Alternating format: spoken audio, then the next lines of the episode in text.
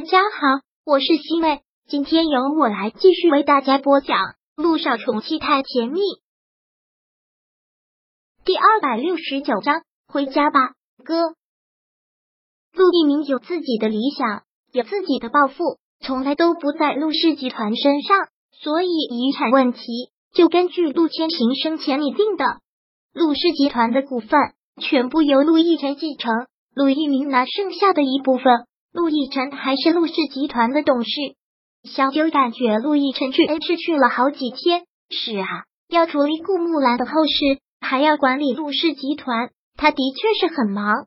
他现在也有意的回避着他，他在 H 忙事业也好，但小雨滴想爸爸，一直问萧九，萧九却不知道了要怎么回答。陆亦辰也是在有意逃避吧？但孩子他不管了吗？小雨滴现在骨髓移植的事情还没有着落啊！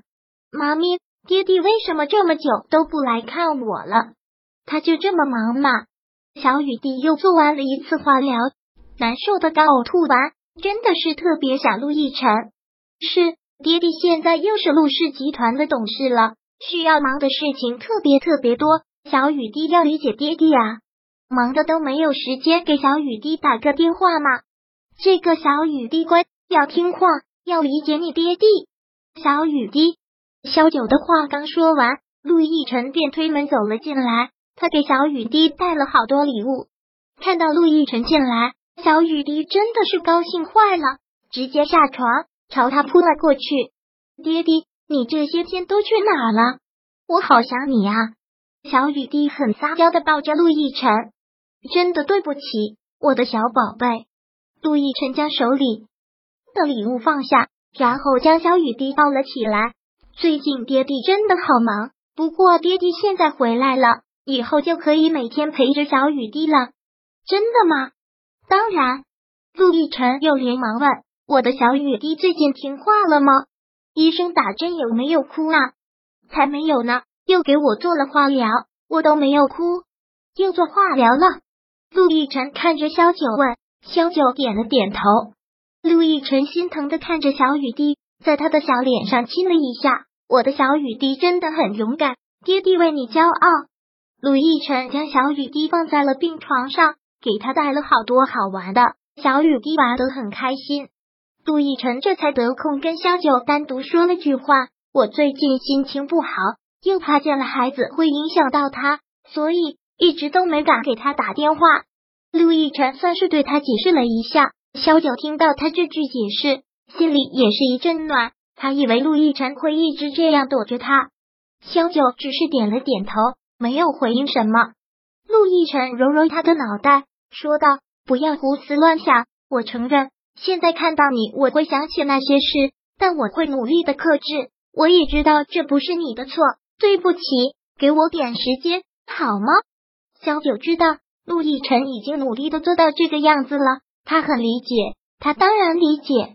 我知道，我真的很对不起小雨滴这边，我会照顾的。公司的事情你忙你就去忙，这段时间你要是不想见我，那就小九。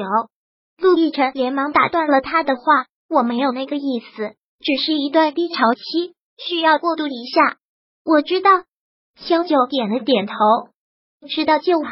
等过了这段时间就没事了，我不可能辜负你的。还有小雨滴，说着，陆亦辰又看了看小雨滴，知道他回来，小雨滴真的很开心。但看到他这样的开心，陆亦辰不由又陷入了另一种思绪，很是踌躇着看着小九。本来还想让顾木兰给小雨滴捐骨髓，现在这条路也已经断了。那现在我们该怎么办？陆亦辰能想的办法都已经想过了，但每条路都走不通。他真的不能相信老天爷会对这个可爱的小天使如此残忍。化疗的效果这么好，就只差骨髓移植，为什么就找不到合适的骨髓源呢？我也不知道现在该怎么办。萧九比陆亦辰更害怕失去小雨滴。如果小雨滴真的有什么三长两短，他活不下去的。看到他这样的情绪，陆亦辰不敢再说下去了，只能是安抚。好了。相信吉人自有天相。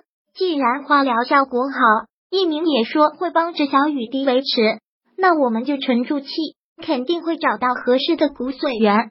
嗯，杜奕晨跟萧九说完了之后，便走到病床前，将小雨滴抱了起来。今天看上去小雨滴精神好了不少。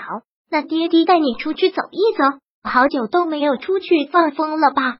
是啊，爹爹，我每天都躺在病床上，都要闷死了，好想出去走走。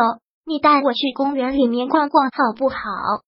当然好啊，不过到了打针的时间，爹地必须把你给送回来，要听医生的话哦。当然，杜奕晨抱着小雨滴对萧九说道：“我带孩子出去走走，趁这段时间你赶紧休息一下。”好，目送着陆奕晨抱着小雨滴离开了之后，萧九叹了口气，然后坐到了病床上。他真的是好累了。心力交瘁。自从顾母兰去世之后，他感觉整个人的状态都像是要崩溃。也还好，警察没有再找他，许是陆亦辰的威慑，要不然他可能现在还在警察局。只是他现在都不知道到底是谁报的警。萧九闭上了眼睛，闭目养神，但他睡不着。之后听到病房的门被推开，他连忙睁开了眼睛，走进来的是陆一鸣。看到陆一鸣，萧九也是觉得愧疚。小雨滴呢？你哥带他出去了，一会儿就会回来。萧九说完之后，很愧疚的抿了抿嘴角，微微垂下头说道：“真是对不起，一鸣。”听到他这样的话，看到他这样的表情，陆一鸣有些不自然的笑了笑，说道：“对我说对不起做什么？你有什么是对不起我的？”萧九不再说话了。也说不出什么，都是因为他六家才会家破人亡的，他心里当然有愧。你不要有任何的心理包袱，我想我还是能做到理智的。陆一鸣目光微垂，接着淡淡的说道：“我也知道，如果把事情都怪在你头上，也是蛮不讲理。只是看到我还是忍不住会想，是吗？”萧九看着他问：“第二百七十章。”播讲完毕。想阅读电子书，请在微信搜索公众号“常会阅读”，回复数字四获取全文。感谢您的收听。